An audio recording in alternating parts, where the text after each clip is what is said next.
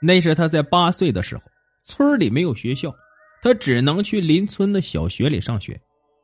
有一天下午，放学后，他来到一片树林里，看到一只受伤的公狐狸正躺在草地上奄奄一息。他来到他面前，不仅没有救他，反而从书包里掏出一把刻铅笔的小刀，残忍的挖去他的双眼。很快，血就从他的双眼里流了出来，流了一大片。然后他不顾他挣扎，把他拎起来，当球一样抛着玩。直到他摔得血肉模糊的死去了。没有想到，他童年时曾这么残忍的杀死过一只狐狸。在他九岁时，他曾很意外的出过一次车祸。那时有一天在放学回家的路上，有一个老头开着农用三轮车朝他直撞过来。由于事情来得太突然，他来不及躲闪，被撞倒在地上，身上虽没有被撞出伤来，头上却撞出来一个大口子。从那以后啊，在他九岁以前的事情，他很多都记不起来了。当然，也包括他残忍杀死那只狐狸的事情。不过那次他被车撞的事情很邪门。那个开车撞他的老头原本就没有喝过酒，脑子很清醒。就是在那个老头开过车来到他身边的时候，突然感觉到开车的手好像被一只毛茸茸的东西控制住了，才会一直朝他撞过来。这次在看到那只被他杀死的狐狸时，他心里开始恐惧起来。他总感觉到那只被他杀死的狐狸正在他的身边盯着他。不，不会的，他已经死了，就不会再出来作怪了。他身上的冷汗已经湿透了衣衫，他隐隐的感觉到那只狐狸没有死，他在用另一种方式报复他。怪鸟的目光很怪的盯着他，道。没有想到你这般残忍！我要是那只狐狸，我就是做了鬼也不会放过你。这时，有两个鬼官押着一个斯斯文文的鬼魂朝这里走过来。那个斯斯文文的鬼嘶声哀求道：“鬼大人，我是冤枉的。我活着的时候做了很多善事啊，从来没有做过坏事啊，求你放过我吧。”让我去投一个好人家吧。狗蛋看到那个鬼很面善，不禁为他叫起屈来。这个人活着的时候一定是个好人，难道这样的人还用来照镜子定善恶吗？怪鸟有些嗤之以鼻的道：“你不要看他面相好，越是这样的人呢，心眼越坏。你要是不相信，等他照过镜子，就会知道究竟有多坏了。”看到来到聂镜台前照他生前做过的坏事，他突然停止了嘶声哀求，反倒神色灰败的停下脚步，不敢来镜前证明自己的清白。两个鬼官岂能让他停下来，便硬拉着他往镜子这边走过来。怪鸟盯着他，冷笑道：“只有心中有鬼的鬼魂才不敢来镜子面前照，看来这个鬼魂活着的时候做的坏事不少。”他说的很有道理，果然呢，那个鬼魂来到镜子前面，镜子里很快就放映出来那个鬼魂活着时所犯下的种种恶行。原来这个鬼魂活着的时候是一个为人师表的老师，他在一所大学里教学，还是学校的领导。很多学生的家长为了自己的孩子毕业后能找到一份好的工作，都来找他请客送礼，来巴结他。他的胃口很大，每次总是嫌学生家长送的礼钱少，想办法再找家长多要一些。因此，学生的家长在私下里都对他怨声载道的，敢怒不敢言。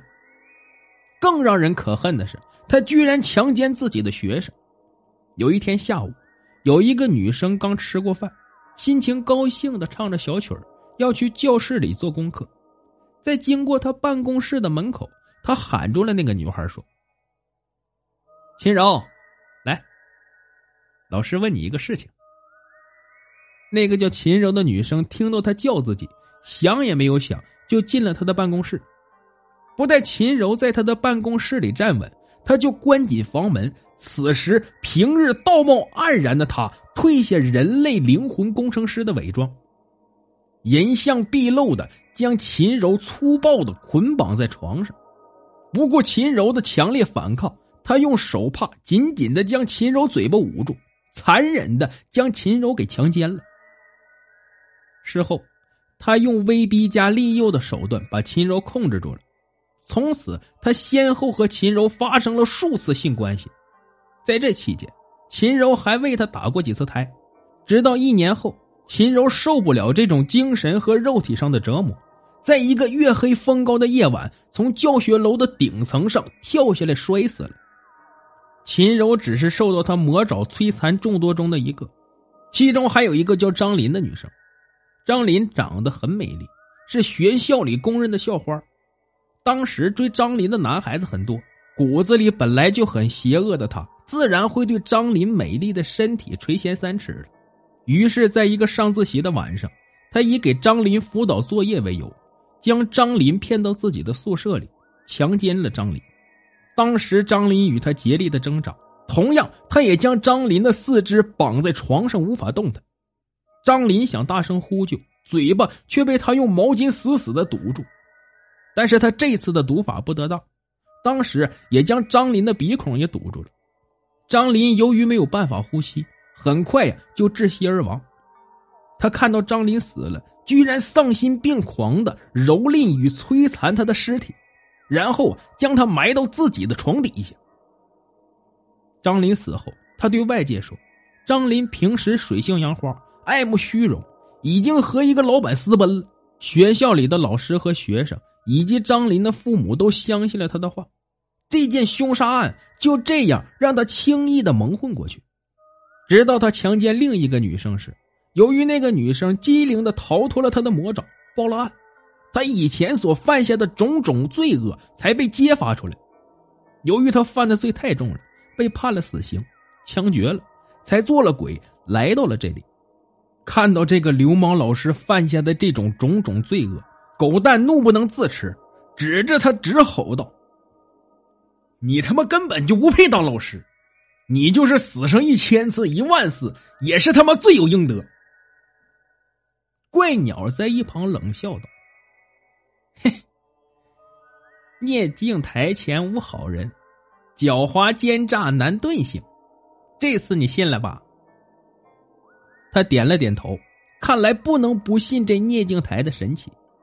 那个流氓老师的鬼魂在聂镜台里看到自己生前犯下的罪恶，神色灰败的垂下头，任狗蛋怎么吼他也不再吭声了。